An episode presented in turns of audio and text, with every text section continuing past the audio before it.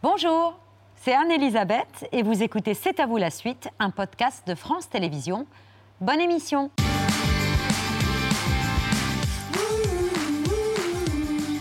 C'est à vous en direct jusqu'à 20h55 avec euh, Émilie, Mohamed, Patrick et un écrivain arrivé au monde couvert d'huile de hareng qui passe sa vie à échapper au point d'en faire une philosophie de vie, l'escapisme, une philosophie appliquée à la lettre le jour de la remise de prix euh, du Renaudot pour la Panthère des Neiges, cérémonie dont il s'est échappé le plus vite possible. Sylvain, Sylvain, bonjour. Pourquoi vous prenez pas le temps d'apprécier votre prix? Ben, ben, pour- pour- euh, euh, attendez, ça voudrait dire que quelle est la proportion de temps au- euh, au-delà de laquelle vous avez le sentiment qu'il y a une appréciation? C'est pas parce que je m'éclipse que je n'ai pas voulu profiter d'un prix qui m'avait été attribué. Non, non, je ne suis pas d'accord avec euh, l'arrière-pensée de votre question. C'est juste qu'on a l'impression que vous échappez un peu. Non, mais c'est-à-dire que j'échappe toujours, moi. C'est ma vie. euh, J'évite, j'échappe. Je sais pas. J'ai dû arriver au monde couvert d'huile de hareng, si bien que dès qu'on essaie de me saisir, hop, j'ai l'effet de la savonnette. Je passe par la fenêtre. Non, non. Bonsoir Sylvie Tes- Tesson. Bonsoir, Sylvain. Tesson. Bonsoir. Vous Merci, parliez de. Sylvie Vartan à l'instant. Bonsoir Sylvain Tesson. Euh, oui, je vous ai tout piqué, y compris cette référence euh, à l'huile de hareng. Merci d'avoir, euh, de ne pas avoir échappé à notre invitation à l'occasion de votre nouvel ouvrage Noir qui, ressent- qui rassemble vos 250 dessins personnels préférés des croquis de pendus et de suicidés à la plume que vous esquissez depuis 30 ans et qui sont votre méthode à vous pour conjurer la mort. On y revient lentement. Mais si vous avez cet amour pour les départs, c'est aussi une façon, de, comme une autre, d'échapper au grand départ. Peut-être. L'escapisme à des fins de survie. Oui, peut-être. Peut-être, vous avez raison. Euh, le mouvement euh, permanent, euh, parce que pour moi, c'est la définition de la vie. Euh, c'est même la définition de la poésie, c'est la définition euh, du bonheur, peut-être. Euh, partir, s'en aller. Quand on aime, il faut partir. Ça, c'est un vers de Sandrars.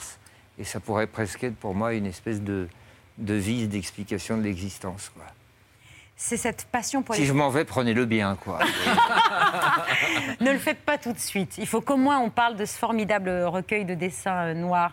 Euh, C'est cette passion pour l'escapisme qui a fait de vous un voyageur, euh, voyageur en quête d'éternité dans le mouvement autant que dans l'immobilité, ce qui fait de vous un, un anti-moderne? Le fait de partir. euh, et de rechercher aussi l'immobilité. Ben, C'est-à-dire que peut-être, parce que moi j'aime ce qui demeure et ce qui revient. C'est-à-dire, c'est pour ça que je suis devenu euh, euh, géologue. J'adore la géographie physique, c'est ce que j'ai étudié. Euh, c'est ce qui reste, ce qui est en place, le sol, quoi. Et puis ce qui revient, parce que j'aime les voyages et j'aime les saisons, j'aime les cycles, plus que ce qui progresse et ce qui se tend, ce qui s'améliore, ce qui fuit. Donc en cela, probablement, oui, je suis euh, anti-moderne. Je suis plus fasciné par une montagne, par la géographie, quoi, que par l'histoire. Donc oui, vous avez raison, je suis anti-moderne. Je préfère disparaître dans la géographie que d'essayer euh, d'im- d'imprimer ma marque par un bulletin de vote ou par un manifeste révolutionnaire sur l'histoire. C'est la raison pour laquelle il était hors de question de, mettre un terme à, votre, euh, à la montagne que vous étiez en train de grimper pour aller voter. Oui, ah oui, oui, vous avez raison. Oui, Euh, euh, c'est-à-dire que, comme vous l'avez remarqué, le, le système électoral français fait que le, le- les élections sont organisées le meilleur jour de la semaine, quoi. Le dimanche. Et oui, le dimanche. Je veux dire, on ne peut pas à la fois demander- convoquer une nation euh, pour le, le destin de son pays, euh, le jour de la pêche à la ligne et le jour du Seigneur. Quoi. Il y a un moment, il faut choisir. Vous auriez pu faire une procuration? Comment Vous auriez pu faire une procuration Vous avez raison, mais moi, je ne suis pas au courant de toutes ces subtilités administratives qui sont trop compliquées pour moi. C'est mo- le- là, pour le coup, c'est une, une allergie bureaucratique. Un anti-moderne qui a été fasciné par Vladimir Poutine à l'aube des années 2000. Une fascination que vous regrettez aujourd'hui. Vous avez fait votre mea culpa, en quelque sorte, votre printemps de le, Prague. le mot est un peu fort, de Oui. mea culpa. Je, je ne suis pas suffisamment ecclésiastique. Enfin, j'apprécie que vous utilisiez ces vocabulaires de En clergé. tout cas, vous avez exprimé des regrets. Oui, oui, enfin, j'ai exprimé simplement une espèce de, euh, de, de constatation que je m'étais trompé ou que je n'avais pas bien su voir ou pas bien su analyser ce que j'aurais dû voir. C'est-à-dire que j'ai fait l'aveu de quelque chose que parfois on répugne à faire et qui est le, fait de dire qu'on s'est un peu trompé.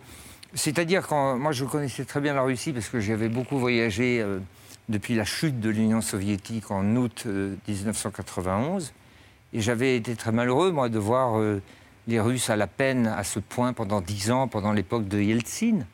Ce qui arrangeait un peu l'Europe, finalement, de voir le pays qui se dépeçait et qui se délabrait et qui n'offrait pas beaucoup de concurrence sur le flanc oriental de l'Europe. Et puis tout d'un coup, Poutine arrive en décembre 1999. Et oui, indéniablement, indéniablement, il y a eu comme une espèce de reconstruction quoi, de la force russe, qui a d'ailleurs provoqué l'adhésion d'une majorité de son peuple une fascination, peut-être on peut le dire. En tout cas, euh, plus précisément, et puis après j'arrête parce que je ne veux pas me livrer un exercice non plus de contrition, mais euh, une, constatation que la figure de Poutine pouvait incarner pour certains euh, esprits européens une espèce d'archétype, de figure, de symbole, d'incarnation de la contestation de toutes les mutations euh, modernes, cybernétiques, euh, progressistes que l'Europe américanisée était en train de vivre. Voilà. Alors après, bah, je n'ai pas bien vu que le, Poutine de 2000 n'était pas exactement celui de 2004, ni de 2010, ni de 2014. Et j'ai pas vu la pente descendante. Et je, le dis, quoi. je fais mon printemps de Prague. Il y a beaucoup de communistes qui l'ont même pas fait en 1968 de voir que le communisme était une impasse. Ben moi, je le fais. Ah, c'est la nature du personnage sur laquelle euh, vous avez euh, euh, eu cette forme d'erreur de jugement. Vous le dites dans cette interview au point. Où, finalement, c'est un homme de main. Hein. vous employez le terme russe pour le qualifier, qui m'échappe au moment où je le dis. Euh, oui, le, le, Spetsnaz. Euh, exact, voilà. Au lieu du Starets. Exact. C'est-à-dire qu'il y a aussi quelque chose qui appartient à la psychologie slave en général, pas que russe, là. Slave, c'est-à-dire ukrainienne autant que russe. Mm. Moi, j'ai ma slavophilie n'étant rien entaché par ce qui se passe. Parce que je distingue les satrapes qui gouvernent les peuples et les peuples. Euh, les gouvernements ne sont pas la même chose que ceux qu'ils dirigent. Euh, et alors, euh, dans, le monde slave, il y a souvent chez les êtres, dans la littérature, mais dans la réalité aussi, l'une étant d'ailleurs le reflet de l'autre, il y a souvent la coexistence du, diable et du bon Dieu, du voyou et du saint. c'est ça que moi m'a tellement attiré dans le monde slave on voit souvent une espèce de type un peu brutal, une espèce de, gros, de, grosse brute, mais qui cache, si on gratte un peu, un cristal. Et j'ai aimé ça. Alors j'ai été probablement abusé. Et moi, je ne suis pas un analyste politique, et je l'ai prouvé d'ailleurs en me trompant beaucoup.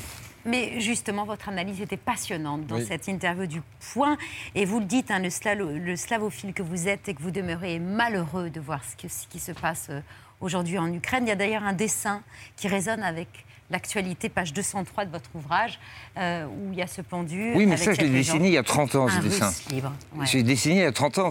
J'aurais d'ailleurs dû le dater pour prouver que je l'ai dessiné il y a 30 ans, parce que ça n'avait strictement rien à voir avec l'actualité, mais, mais, ça avait à voir avec quelque chose qui est mieux que l'actualité, et qui est l'immortalité des mouvements de l'âme chez les individus comme dans les collectivités.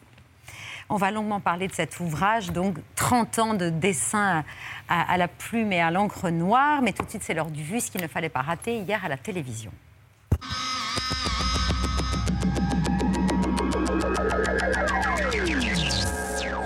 La France a chaud et a soif. Aujourd'hui, journée la plus chaude de la semaine, ne va rien arranger à cette situation. Des pointes à 30 degrés sont attendues du côté de Clermont-Ferrand, Bordeaux, Lyon ou encore Toulouse. Chaque année où on a eu cette sécheresse historique, on a abordé le printemps en étant excédentaire en eau. Et c'est la première année où on démarre le printemps avec cette réserve hivernale qui normalement permet de tenir le printemps et l'été. Peut-être que ce plat parle de la famine, c'est-à-dire qu'il n'y a rien à manger en apparence. Oui, si, c'est ça, c'est ça Absolument. Le thème, c'est la famine. C'est pour dénoncer le fait que des populations n'ont rien d'autre à manger que de la terre. Et des criquets. Ils mangent des criquets quand même. Mamie. Comment elle s'appelle? Alors ma grand-mère Arlette et la grand-mère euh, de mon conjoint du coup, Marie-Rose. Continuez à parler.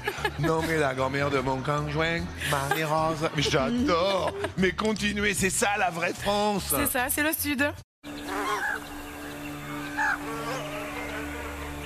C'est fini. Après deux ans masqués, nous allons pouvoir prendre les transports en commun, les bus, les TER, les TGV et l'avion sans masque. Retour à la normale lundi prochain.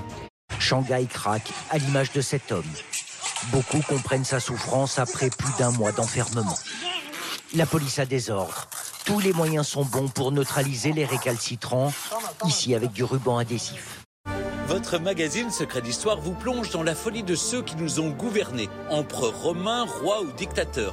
Ce plat est inspiré du roman de George Orwell 1984 qui met en scène une société qui est constamment surveillée à la Big Brother.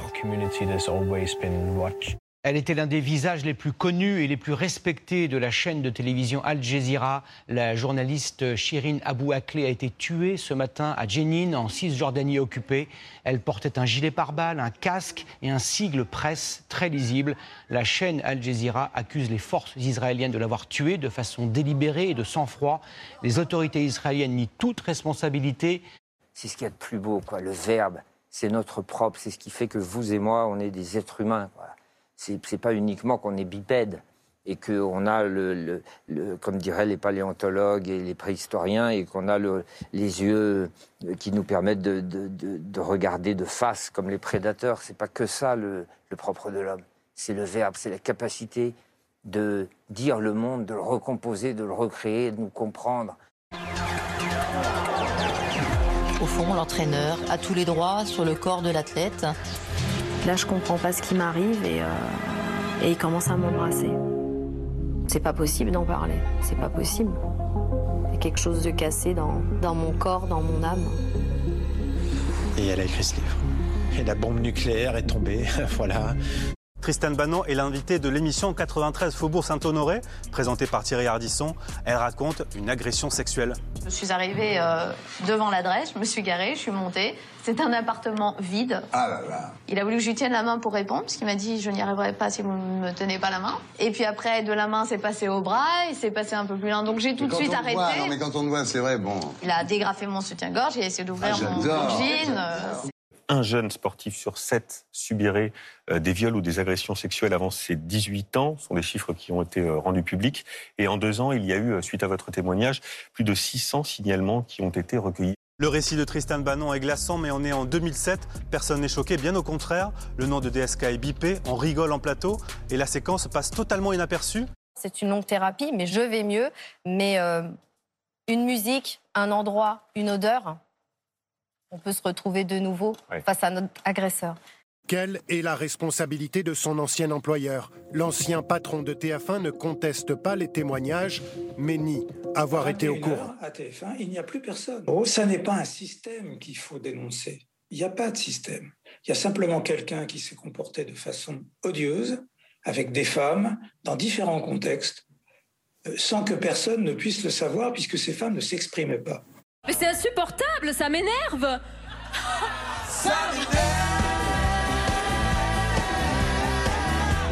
La guerre en Ukraine qui va durer et peut-être s'étendre à la Moldavie.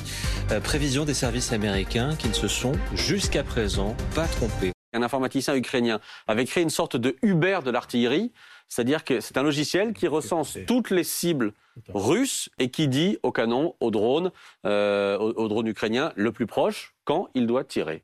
Regardez le nouveau maillot que portera l'équipe d'Ukraine de football avec un message très politique d'une carte de l'Ukraine. Vous la voyez ici réalisée avec les drapeaux de tous les pays qui ont soutenu Kiev.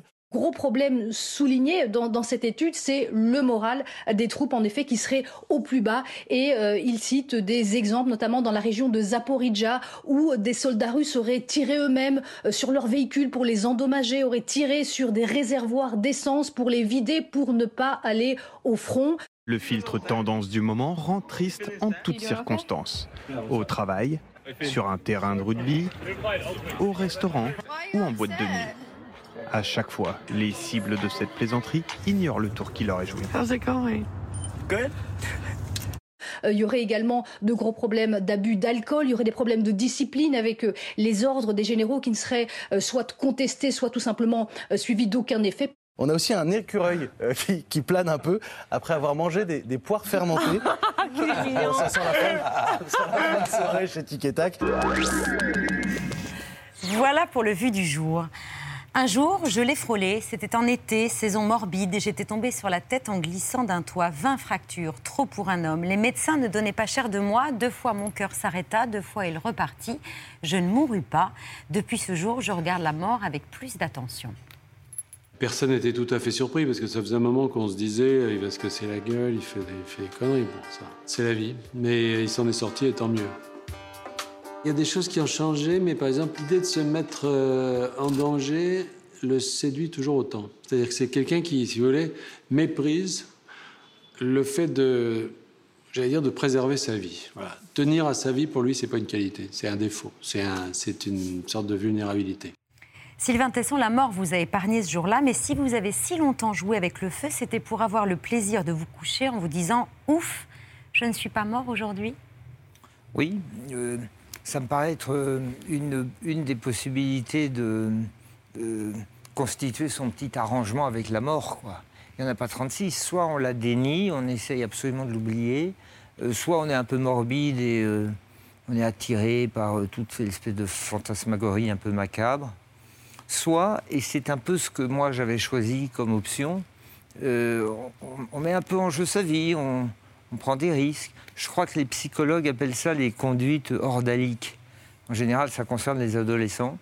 Moi, je suis resté très tard, j'ai l'impression, hélas.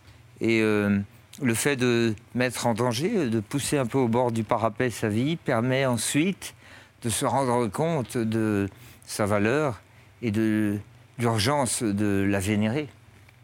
Et plus vous pensez à la mort, plus vous la dessinez, des pendus, des suicidés, plus vous avez couvert et noirci des milliers de feuilles, plus vous restez vivant.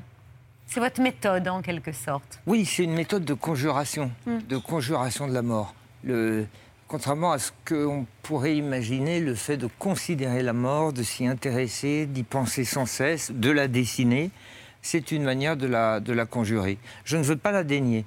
Pas de déni, mais pas de sarcasme non plus. Moi, j'ai peur de la mort. Euh, je, je n'en ris pas, mais euh, elle m'occupe. Et alors, je transpose cette occupation, qui n'est pas un envahissement, c'est pas une obsession, c'est une considération permanente. Je la l'incarne par des petits dessins de suicider. Et si vous permettez, je précise juste une chose, c'est que il n'y a pas chez moi le l'once d'une moquerie ou d'un sarcasme à l'égard des, des suicidés, parce que je sais la somme de la somme de, de malheur et de chagrin, ce qu'il faut de chagrin pour un coup de feu, quoi, ou pour euh, un nœud pendu. Euh, donc je n'ai que de la compassion à offrir à ce qui mène au suicide, mais c'est par le suicide que j'offre à la mort une espèce de salut en lui disant je te vois, je sais que tu es là, je te regarde et je veux de toi le plus tard possible. Et contrairement à ce qu'on pourrait penser, euh, euh, vos dessins ne sont absolument pas macabres. Et la corde est un objet ambigu. C'est-à-dire qu'elle sert à se donner la mort, mais aussi à rester en vie. Et l'alpinisme, euh, la- l'alpiniste euh, le sait particulièrement. Oui, moi j'ai un usage de la corde constant, enfin pas constant parce que j'en fais pas tous les jours, mais entre l'entraînement et les ascensions, j'y étais encore il y a trois jours, la corde pour moi est le lien de la vie et de l'amitié aussi. C'est extraordinaire, et de la distance humaine.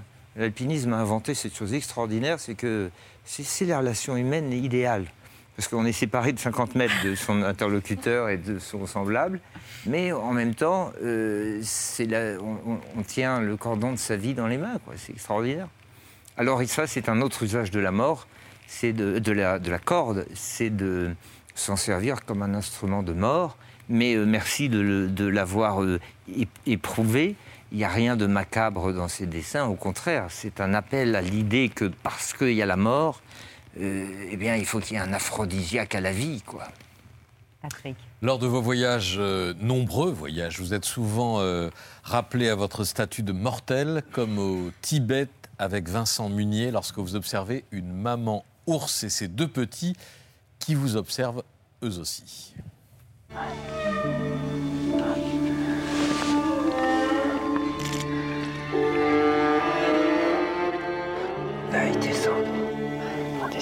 Il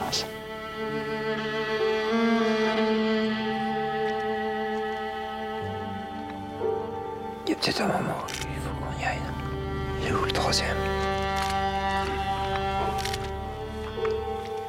Allez, go.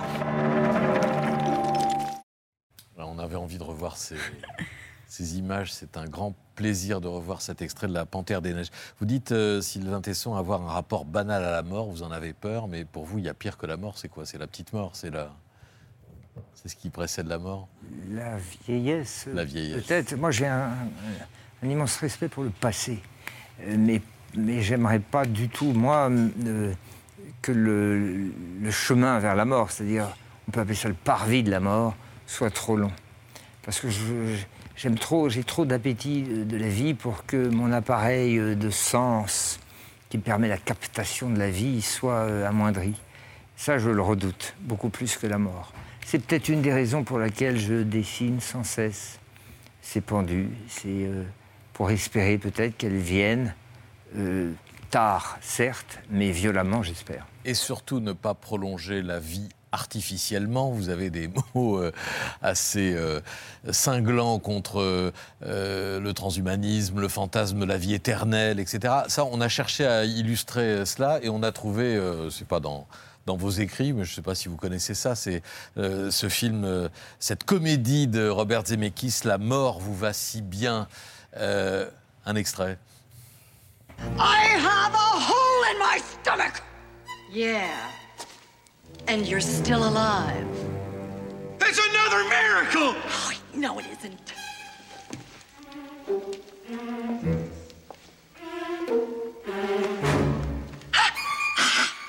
you took the potion. How do you know about that? you took the potion too. Well, I hardly needed it. So that's why you look the way you do.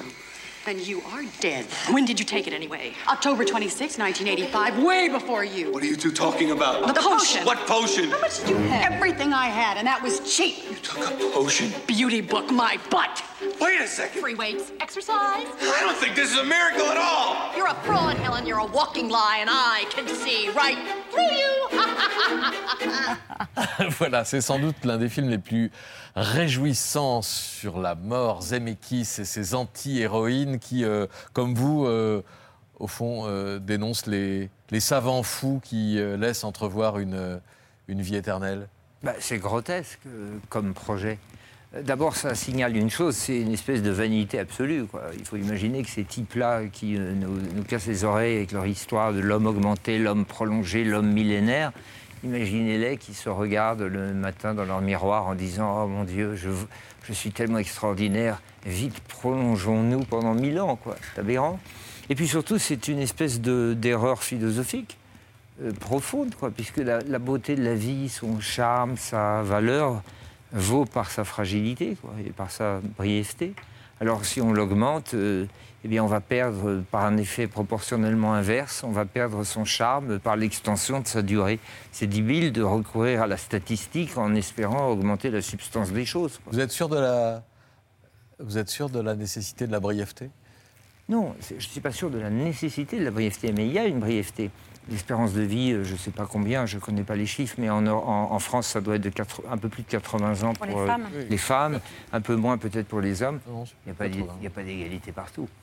Et euh, hélas, que, que font les mouvements Euh, euh, devant cette inégalité scandaleuse euh, C'est humain de, de vouloir prolonger, c'est humain de vouloir vivre mieux plus longtemps. Euh, vivre mieux, oui. Vivre mieux, bien sûr. Mais est-ce que vivre mieux, c'est vivre plus longtemps? Ça, c'est une vraie question. C'est pas sûr. Qu'est-ce qui vous fait croire que la- la- l'amélioration de la qualité des choses vaut par l'extension de leur durée? C'est pas sûr. Euh, Qu'est-ce que c'est que la beauté de la vie? C'est sa substance, sa chair. Euh, le- le fait d'être traversé par les choses, par les êtres qu'on rencontre, par les amours que nous éprouvons, par la beauté, par les chagrins, par les pleurs, par le sentiment, euh, mais pas par, pas par le décompte comptable, comme si on, si on était des espèces de- d'experts comptables de l'addition des jours. Euh, moi, il me semble que, d'ailleurs, les pouvoirs publics, quand nous avons toussé, tous, pendant euh, un an, en 2020, lors de la pandémie du Covid-19, souvenez-vous que les pouvoirs publics s'adressaient à nous. Nous avons confié la question métaphysique de la vie et de la mort à des bureaucrates. Et donc nous avons su quelle était la définition de la vie et de la mort par les autorités euh, technosanitaires qui nous gouvernaient. et qui nous ont expliqué que la, la- la vie ne valait que par son extension, sa durée et le maintien de sa prolongation. Des vies ont été abrégées par la pandémie, en l'occurrence. Oui, non, mais bien sûr que des vies ont été Oui. sauvées. Il y a eu une politique qui a été salutaire, qui a été formidable, à laquelle moi je me suis conformé scrupuleusement, mais il y avait un discours qui me paraissait assez euh, triste. Votre philosophie, en tout cas, ça nous a donné envie de vous soumettre ce que nous disait euh, Axel Kahn, ce médecin euh, décédé après un combat contre le cancer. C'était une issue euh, qu'il avait lui-même annoncée. Moins de deux mois avant sa disparition, il était venu témoigner sur ce plateau.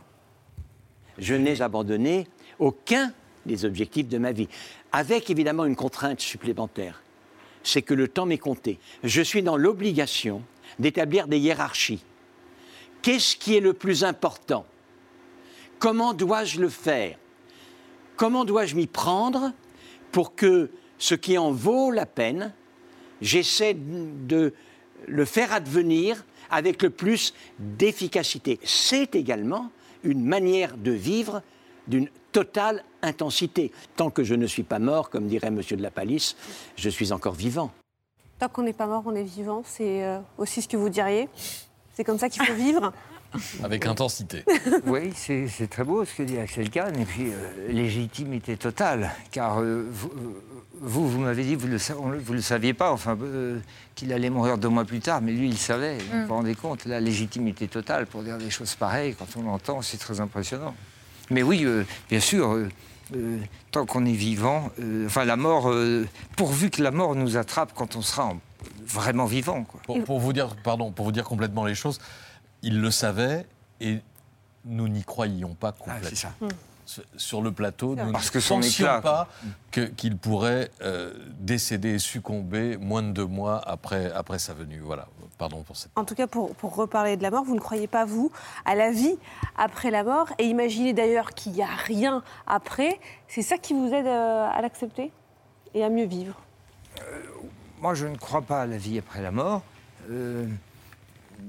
Et c'est peut-être pour cela que je. C'est parce que je me dis que tout se joue dans l'intervalle qui m'est imparti, et dont je connais le début, mais dont j'ignore tout de la fin, euh, que j'ai envie que cet intervalle-là, que je le remplisse de tout, de, de tout mon appétit, quoi, de tout mon amour, de toute ma joie, de toute ma voracité. Euh, je ne, ne crois pas que les choses se joueront euh, à- à- dans la mort, non? Je ne crois pas aux chimères, aucune chimère, ni politique, ni religieuse, ni technique. C'est ici et maintenant que se jouent les choses, quoi.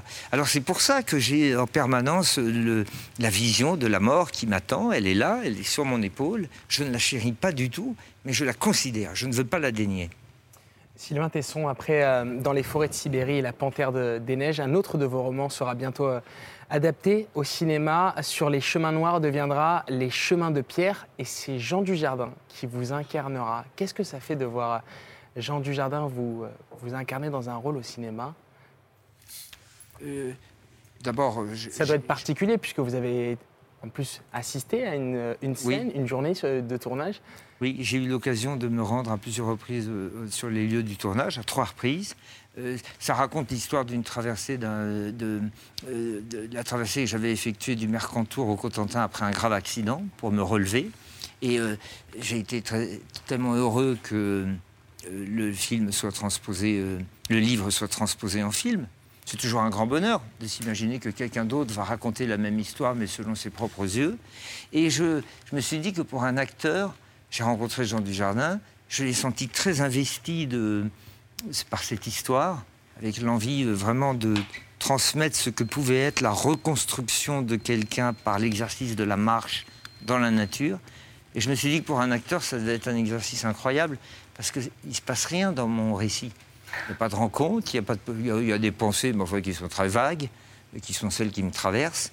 Et il y a simplement la conversation d'un paysage et d'un visage. Alors pour un acteur, pour Jean Dujardin, voilà ce qui doit être euh, un, un défi.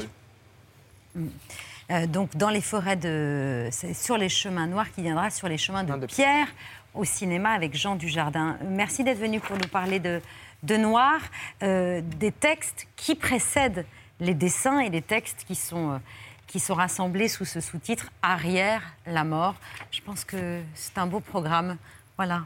Euh, on a l'impression que vous êtes en, en combat à fleur et moucheté, avec un combat d'escrime avec la mort. Conjuration. conjuration. Arrière la mort. Je te regarde, mais tiens-toi loin. C'est une question que vous êtes certainement déjà posée, Sylvain Tesson. Je ne serais pas arrivé là si.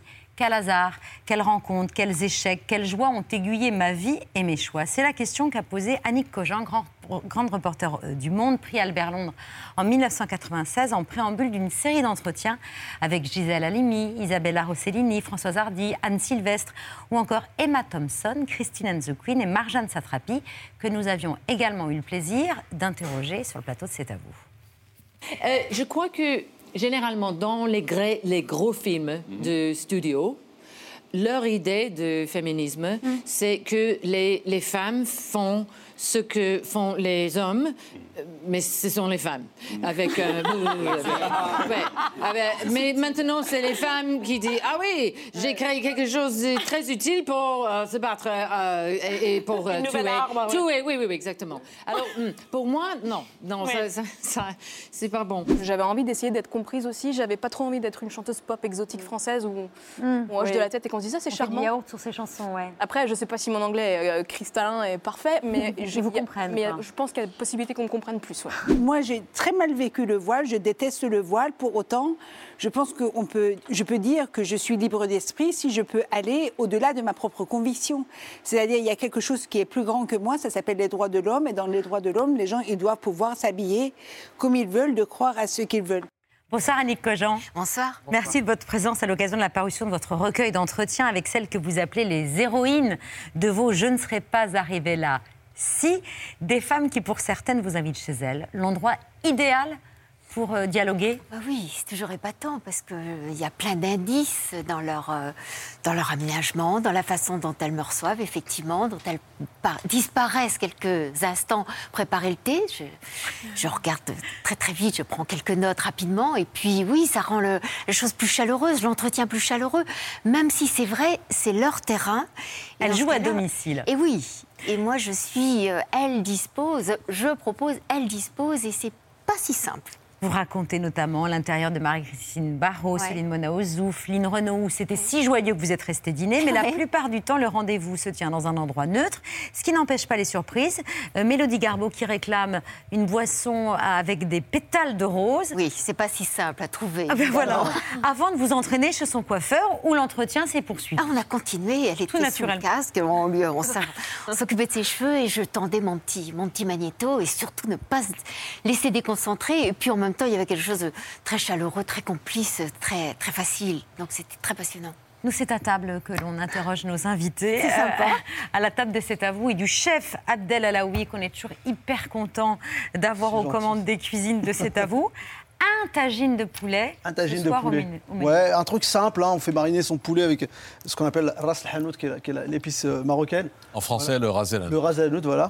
On met un peu de citron confit, des petites pommes de terre, des carottes, tout ça mijoté avec une sauce tomate et de l'ail, et on laisse cuire tranquillement, tout simplement. Il n'y a pas de pétales de rose, hein, sur mon tagine. Mais on retrouve la recette du tagine dans, dans Choukran, le Dans livre de... Choukran, ouais, ouais, qui est sorti le 6 avril, un super livre. euh, Allez-y, hein, euh, achetez-le. Il est Le- magnifique. Il est magnifique, il est trop beau. Plein de recettes assez simples. Euh, Dégraissé, désucré, dessalé. Ouais, alors Patrick aime pas trop ça, donc euh, c'est plein de gras, plein de sucre et plein de sel. Voilà, c'est mieux. C'est mieux. hein. Voilà. Et, à chaque lecteur, Abdel vous dira choukran. Voilà, choukran, et il y a plein de recettes euh, originales comme, la babka au, au hamelou et d'autres recettes évidemment. Exactement. Endroit neutre, euh, Annie Cogent, pour vos entretiens, mais temps limité. Une heure, deux heures, trois heures tout au plus. Parfois trois heures, ça c'est merveilleux. Chez Mona Ozouf, par exemple, elle avait tout son temps. Et c'était délicieux. Et voilà. le personnage Ah, c'est compliqué. J'ai très très peur. Le trac. Ah oui, j'ai vraiment le trac à chaque fois. C'est un plongeon et c'est un pas de, un pas de deux dans lequel j'essaie de les entraîner, mais il faut qu'il y ait de la confiance réellement. Ça vient pas comme ça.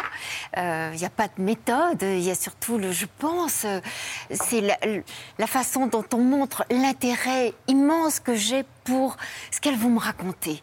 Ça m'importe au plus haut point, réellement. Ça m'importe pour mon, mon lecteur, mes lecteurs, pour mon journal, bien sûr, je suis en mission. Ça m'importe pour moi aussi.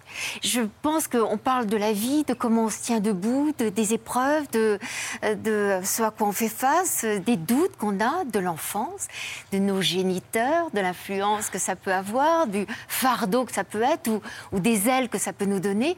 C'est compliqué la vie et ça- m'a amusé. Isabelle Carré disait, moi j'ai cherché tout- toute ma vie, le, le- le- je cherchais un livre qui s'appellerait Mode d'emploi. Et puis elle est tombée sur l'ouvrage de Georges Perec, qui n'était pas tout à fait un mode d'emploi, mais elle cherchait en gros le mode d'emploi de la vie. Et, et je trouve ça très intéressant. Et je pense que, que quand on a 15 ans, 20 ans, 25 ans, on- la, la vie paraît un immense boulevard et en même temps, on ne sait pas trop. euh, à la fois, c'est un immense boulevard et, et en même temps, ça peut être plein d'écueils, on ne sait pas ce qu'on va en faire. Et je pense que d'entendre, de, de lire les témoignages de gens permettent de se construire et d'avoir confiance. Et je crois que c'est très galvanisant.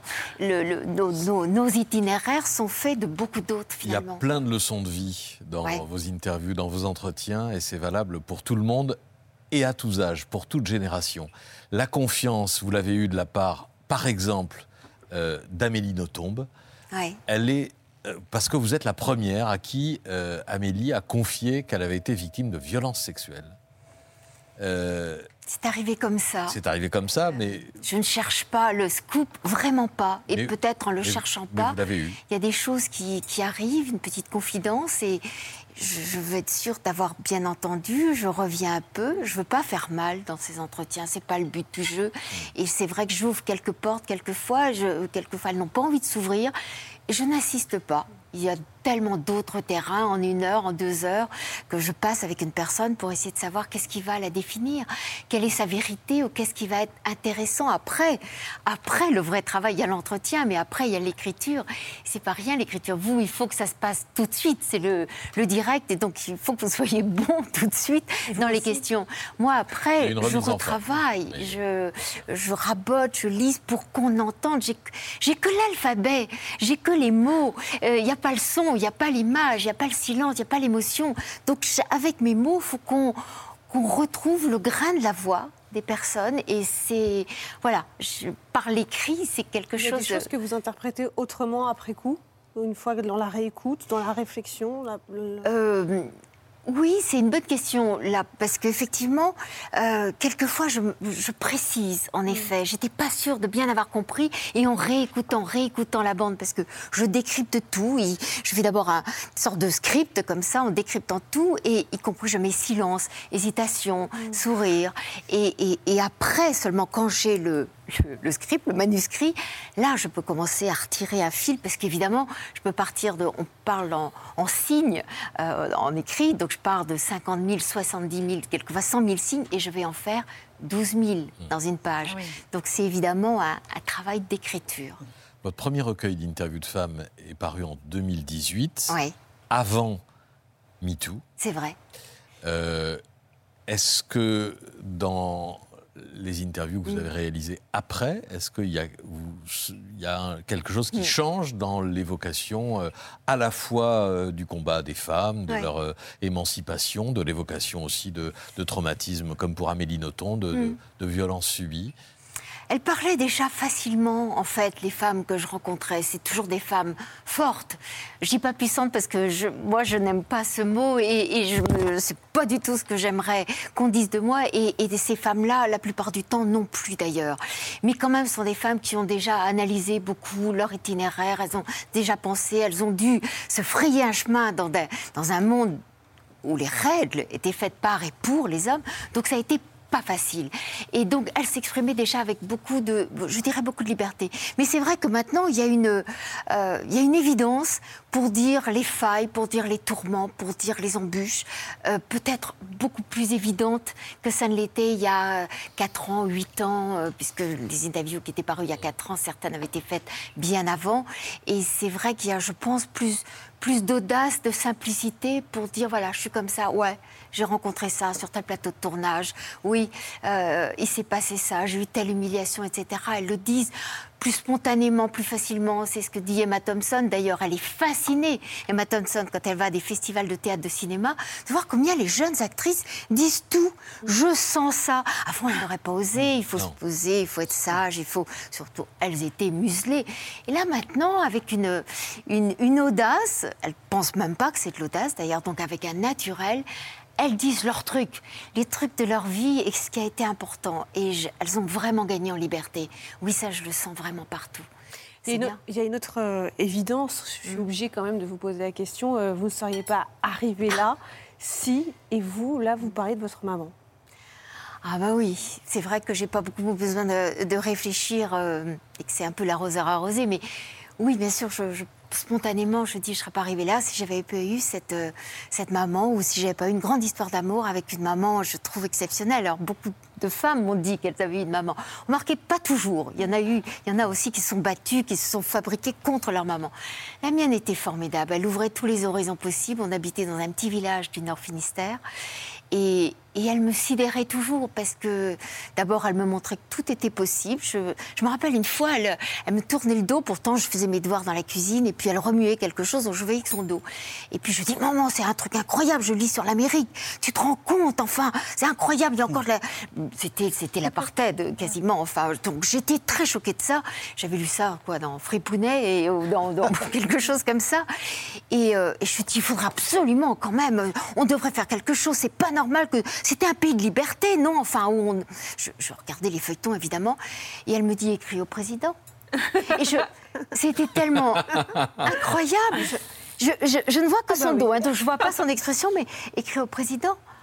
Ah oui. Donc de mon petit village, euh, après tout, j'avais qu'à prendre ma plume et pour changer les qui, choses. De Gaulle à ce moment-là? Eh ben non, non, oh ben, ou- oui, au président des États-Unis. Ah, au président des États-Unis. Écrit Ah à la ah Maison oui, Blanche. ah oui. Et vous Oui, l'avez oui, fait? oui. Euh, Non, je n'ai pas fait. Mais j'ai fait plus tard, après, à deux autres présidents, parce que j'étais révoltée avec ma petite écriture, effectivement. Bien. C'était l'époque où on mettait des timbres sur les lettres, c'était pas des mails. Donc, euh, Mais oui, bien sûr, je me sentais. Euh, euh, t'as- qu'à changer les choses toi-même. Voilà. Et donc, cette maman qui était en plus joyeuse, qui chantait beaucoup et qui était rieuse, donc elle avait ça. Elle m'a communiqué, je crois, la joie. Donc, oui, c'est vraiment ma réponse. Vous ne seriez pas arrivé là si, Sylvain Tesson Euh, J'aime énormément cette question. Euh, J'adore l'idée que euh, on, on rend, on paye sa dette. à- à- parfois, on est vraiment, euh, on est de mauvais créanciers, enfin de mauvais débiteurs, quoi. Ouais. On ne paye pas sa dette. Alors, euh, oui, moi, il y a eu mes parents aussi. Euh, j'ai- J'aime bien l'idée que, comme ça, vous rendez vos grâces à votre mère. Je trouve ça très beau. Moi, ils m'ont élevé dans le culte de la liberté. Ils m'ont dit euh, tu dois beaucoup travailler, beaucoup te conformer aux, règles qui sont imposées par ce que tu dois, euh, au sort, à la chance, mais il faut travailler. Mais alors après, liberté totale. C'est il y avait un cadre qui était assez, assez euh, archaïque. hein. Mais alors dans ce cadre, on pouvait faire ce qu'on voulait. Et, moi j'aime bien cette idée-là. Mais c'est merveilleux de, de se dire qu'on ne serait pas arrivé là si, parce que c'est l'idée que la vie, quand même, euh, ça n'est pas que euh, la décision de. Vous savez, les, les gens qui vous disent Alors ma vie a été un long enchaînement de causes et d'effets dont je suis le maître après une vocation très précoce déjà, je voulais être moi-même. Alors ça, eh bien, en fait, quand vous posez cette question et si vous y répondez, euh, vous, vous prouvez qu'il y a des trébuchements et puis il y a des accidents. Beaucoup. Et il faut s'en souvenir, il faut les saluer. Nous ne serions pas arrivés là si, avec une trentaine de femmes qu'on adore, qu'on admire et qui répondent à cette question formidable euh, qui plaît beaucoup à Sylvain Tesson. Merci beaucoup Annick Cogent. Euh, on- si on en est arrivé là, c'est que c'est l'heure de la story média. C'est. Bon, c'est assez minable, mais c'est une transition.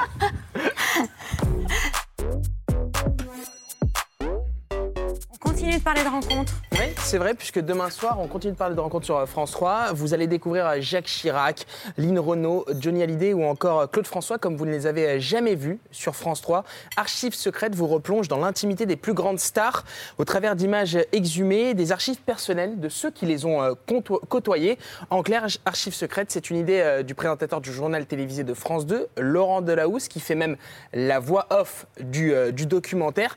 Archives secrètes, notamment, vous emmène sur une rencontre entre la réalisatrice, celle qui a été chercher tous les documents, qui a épluché ces milliers d'heures et ces centaines d'images. T'es beau, Georges, hein?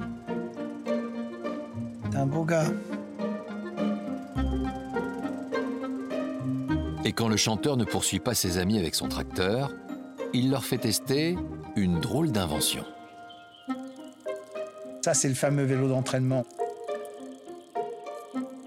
Georges avait un très très beau trapèze parce que c'est un type qui avait comme beaucoup de grands, il avait les hanches minces, mais il avait les épaules de gorille et donc il était bâti euh, Schwarzenegger quoi. Alors là, ce sont les images de Georges Brassens, chez lui, euh, filmées par euh, son meilleur ami Fred Mella. On parlait de rencontres il y a quelques secondes. Ça, ce sont des rencontres exceptionnelles. Fred Mella, c'est la grande voix des compagnons de la chanson qui a longtemps accompagné euh, Georges Brassens dans toutes ses aventures. Vous verrez aussi comment un candidat fête sa victoire à l'élection présidentielle. Archives secrètes vous emmène en 1995 au plus près du couple Chirac avec leur ami de toujours, Lynn Renault. Everyone's honking in Paris to congratulate Jacques. Un peu plus tard, Lynn Renault et le couple Peck attendent dans le bureau de Jacques Chirac. Ils vont partager avec lui ce moment historique. So the Non, non, mais- président serving us sandwich. C'est fabuleux. Parce que quelle, hein, quelle remontée Jean-Michel. They could come back from New York for the ceremony. Courage, courage, la ténacité. Elle est énorme cette discussion avec Grégory Peck et, euh, et Jacques Chirac et, et Bernadette Chirac aussi avec euh, euh, Lynn Renault. C'est toujours émouvant, c'est souvent drôle et c'est parfois même insolite euh, de revoir euh, ces personnalités dans leur univers euh, le plus euh, personnel. Et en tout cas, on a demandé à Nathalie Labarthe comment elle avait fait pour passer ces centaines d'heures et surtout pour aller demander directement à ses plus grands artistes de donner ces images.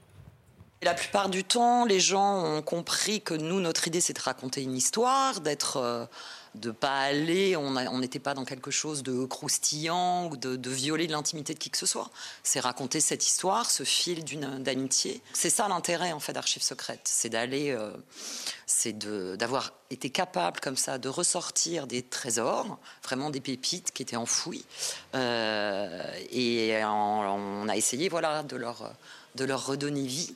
Ce qui est assez impressionnant, c'est que Nathalie Labarthe n'a pas eu de difficulté à avoir ces images parce que tous ses amis voulaient faire revivre ses souvenirs aussi à des plus grandes personnalités. Parmi les images dénichées, une petite euh, pépite, un bonbon. À la fin des années 50, Eddie Barclay, l'un des plus grands euh, producteurs de, de la musique, réalise un coup énorme, débauché Charles Aznavour. Pour fêter ça, les deux hommes partent en vacances. Le producteur a le don de repérer, mais aussi de débaucher des talents à la concurrence. C'est le cas pour Charles Aznavour, dont il a contribué à faire éclater la notoriété et le succès après des débuts difficiles. J'étais chez Libretti Thompson et il m'a dit pourquoi tu ne rentres pas chez moi? Alors là, euh, quand il veut avoir quelqu'un chez lui, c'est le grand numéro de Charles. Environ de bord.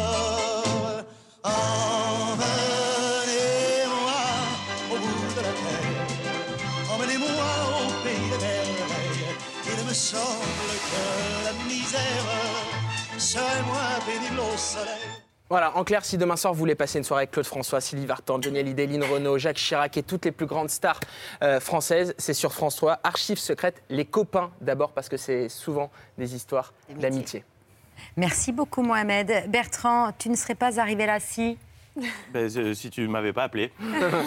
Bah, fin de l'histoire. Euh, ça fera pas un papier dans le monde. Non. hein. Non, non. Mais ça fera court, jeune homme. ça fera des actualités. On va tenter.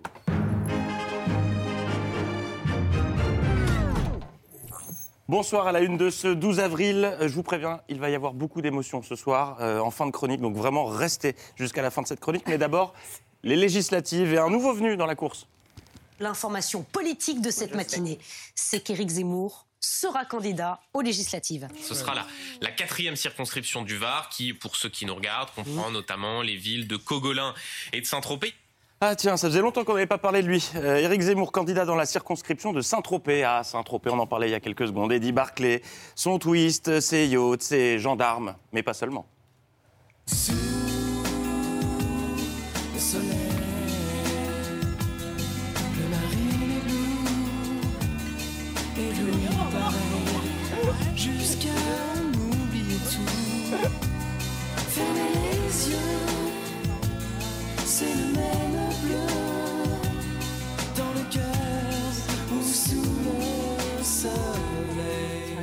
Alors là, c'était pas à Saint-Tropez, mais c'est des, images qui datent d'il y, a, il y a quelques semaines, qui ont été publiées, publiées- publiées sur sa chaîne YouTube. Alors pourquoi ce choix de Saint-Tropez Eh bien, tout simplement parce qu'Éric Zemmour connaît la région comme sa poche. Éric Zemmour ne vient pas de ce coin-là, à part le fait d'avoir passé quelques vacances dans cette circonscription. On peut pas dire qu'il connaisse tout particulièrement euh, ce coin. Et visiblement, on y fait euh, du parachute. Dans le reste euh, de l'actualité, justice avec le procès de l'année, celui qui opposait Francis Lalanne à Fort Boyard. Oui, ça fait beaucoup d'infos d'un euh, coup, j'en ai conscience, mais attendez de voir la suite. Le délibéré a été rendu aujourd'hui. La production va devoir verser euh, 10 000 euros d'indemnité à Francis Lalanne, qui incarnait un personnage du jeu duquel il a été licencié. Mais c'est pas tout. C'est là qu'on franchit un niveau dans le camoulox de l'info. La société devra également restituer le chapeau du chanteur qui faisait partie de la panoplie du personnage de Narcisse Lalanne, mais pourra conserver la longue pipe en bois que M. Lalanne réclamait aussi. Je vous laisse euh, digérer toutes ces infos. En attendant, faisons un petit point Eurovision. J-2 avant la compétition. Et ça sent bon pour les Français. Un tout petit mot, tout petit, Julien, sur les Français, ça c'est pour Bruno Jeudi, les Bretons d'Alvan et Aez. Généralement, quand on commence une phrase par. Elle a peu de chance pour aboutir sur une bonne nouvelle. 17e place ce soir chez les bookmakers. Bon, bah, on croise les doigts pour jeudi, encore deux jours. Europe toujours lundi, je vous ai montré les images euh, de cette chorégraphie au Parlement européen, euh, disons, euh, particulière, du moins quand on la regarde à jeun. Tes bras deviennent des lianes qui poussent et se développent autour de toi. Ton buste regarde d'un côté, puis de l'autre. Les lianes continuent leur balancement. Et après la Corée sous LSD au Parlement, nouvelle scène qu'on n'aurait pas imaginé se produire, voir se produire, entendre Laurence Rossignol dire ça au Sénat. J'ouvre votre site. Je vais, je tape Jackie et Michel et je trouve des quantités d'images pornographiques. Alors c'est un peu le principe du site. hein. C'est comme dire, je suis allé sur votre site marmiton.com, alors là je tombe sur une quantité de recettes, euh, ah, des quiches, des tartes. Euh, non, elle parlait évidemment de la régulation par rapport euh, aux mineurs. Pour les enfants. Exactement, avec des images qui bougent. Elle été auditionnée au Sénat sur les dérives de l'industrie pornographique, les représentants de Jackie et Michel et de Dorcel. le tiers de confiance intervient et peut, euh, suspendre, la, peut suspendre la production euh, et voir comment euh, on, modifie, euh, on modifie le scénario. Ce ne sont pas non plus des scénarios qui demandent beaucoup d'efforts pour être euh, modifiés. Alors, je, je l'ignorais, euh, mais Patrick me confirmait tout à l'heure qu'effectivement les scénarios ne sont pas l'essence de ces films, Ah, c'est pas la nouvelle vague, me disais-tu. Parler porno au, au Sénat, c'est assez inédit. Laurence Rossignol a donc tenté d'aborder les sujets tout en veillant à bien choisir ses mots. Par exemple, le monsieur est monté de, doté d'une anatomie qui me paraît monstrueuse. On est quand même passé à ça de l'évocation d'un âne, si elle avait pas remplacé par euh, doté. Puis est arrivé le moment où, après avoir réussi à éviter les mots vulgaires, Laurence Rossignol n'a pas eu le choix. Dans cette rubrique interraciale, j'ai trouvé la description, euh, le synopsis euh, d'un film qui dit, euh, en gros, euh, trois prénoms que j'ai déjà oubliés, Gina, Chloé et euh, Cheryl peut-être, vont vous montrer comment s'occuper d'une grosse bite black. Si on m'avait dit qu'un jour cette phrase serait prononcée au Sénat, je n'y aurais pas cru, et on me dit qu'il y a une suite.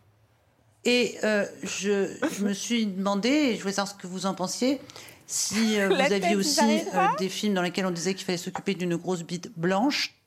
Bon, bah finalement, l'histoire Francis Lalanne et Fort Boyard, c'était pas si improbable que ça à côté de ça. Et on referme ces actualités avec de la nostalgie et de l'émotion. C'était la semaine dernière dans C'est à vous. L'année 1984. Regardez, Patrick faisait déjà des éditos, mais pas encore rémunérés. Marion était en CM1. Pierre créé Canal+. Et moi, j'étais red dingue de Pierre Cosso, héros de la Boom 2. C'est-il pas mignon tout ça, Babette J'avais pas vu cette séquence parce que j'étais en vacances, mais je suis de retour. Et vous savez, Babette, à quel point j'aime vous surprendre et vous faire plaisir. Ça n'a pas été facile, mais j'ai le bras long. Il est avec nous ce soir. Voici Pierre Cosso. Non. Bah non, bah non Babette, je, je suis désolé, j'ai du pouvoir. J'ai du pouvoir. Viens, Tim. j'ai- du pouvoir, mais, mais j'ai pas tous les pouvoirs, Babette. J'ai cru que c'était Non, non, sauf si vous regardez derrière. Non, non, mais. Sauf si vous regardez derrière vous. Mais je- Eh ben oui Tu vas pouvoir réaliser ton rêve d'ado, Babette. Pierre Cosso est avec nous. You love me et personne d'autre. Alors c'est Mais inc- tu m'as envoyé un mail Je t'ai envoyé, eh, c'est incroyable, tu vas pas me croire. Je me suis évanouie, tu m'as envoyé un mail La, semaine dernière, j'étais sur mon bateau dans le lac Viens bien dans la lumière. en, en- en Polynésie française. Ouais. Et j'ai mon ami Ludovic que, que j'aime pour, pour ça. Il m'appelle, il me dit Je suis devant mon poste de télévision, je regarde, c'est à vous. Et il y a Babette qui vient de te faire une déclaration d'amour. Alors, j'ai pris le premier avion et voilà, je suis là. Et, et je suis pas venu de ma vie là. Je suis pas venu de ma vie. album Bah Hop oui. là. Mais moi, je voulais demander, est-ce que tu viens de faire un live Ah, L'album Pierre sort Cosso demain. Co pour un monde meilleur Ouais. avec Pierre Cosso. Et on a un extrait du premier single qui s'appelle Ah ben. C'est ainsi que va la vie. Mais j'ai regardé, j'ai T'as regardé. Mais bien sûr, c'est hyper sympa. C'est tourné où le clip C'est tourné à Tahiti. C'est beau cette rencontre. Ah bah Ah, vraiment. C'était Il y a de beau. Et ça fait 20 ans qu'on s'est pas vu. Tu te souviens la dernière fois qu'on Je s'est me vu souviens très bien. Autour d'une table ronde. Mais je m'en souviens. Elle s'en souvient pas. Pardon. On va vous laisser. On vous laisse. Mais moi, je Ben répondais voilà, à des invitations pour des dîners. Je disais, je viens avec Pierre Cosso. Ça m'amusait beaucoup. Et on me demandait toujours, mais Pierre Cosso n'est pas venu? Je dis, bien bah non. ce soir, c'est possible de dire ça. Je viens avec Pierre Cosso. Merci Pierre Cosso. Voilà, en fait, je suis venu ici en, en France. J'ai derrière moi toute une, toute une équipe de comédiens qui me regardent parce qu'en Polynésie, l'émission est regardée. En fait, euh, je viens pour promouvoir l'album. Il y a une série de concerts qui sont programmés avec une tournée en Europe à partir du mois de septembre. J'ai mis dans cet album euh, mes aventures, mes histoires, mes soleils et mes peines. Et voilà, je voulais les partager avec toi. Merci Pierre. Merci Moi, je suis hyper contente. Merci beaucoup. Elle a les mains très moites, la dame. Non, pas du Si, tout. si, euh, si. C'est que tout d'un coup, les mais... qui brillent. Oui. Mais- Ça mais- s'appelle l'émotion. Mes 13 ans sont venus comme ça d'un coup. J'avais 13 ans pour la Boom 2.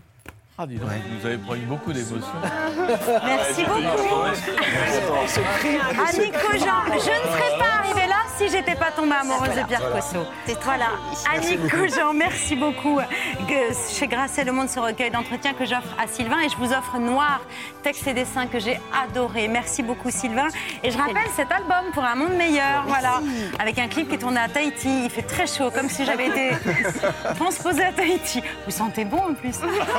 Euh, vous restez sur France. La soirée science, grand format avec Mathieu Vidard ce soir. Soirée science. Soirée science. Me dis donc, c'est pas une soirée Laurence Rossignol non plus. Ce soir, notre corps se réseau. Ça se passait bien jusque-là. Et si vous voulez bien vous tourner vers Séverine, je suis rouge. Pour souhaiter une excellente soirée à nos téléspectateurs, la manière la mienne va être comme ça. À demain si je suis là. Ciao. In the summer skies.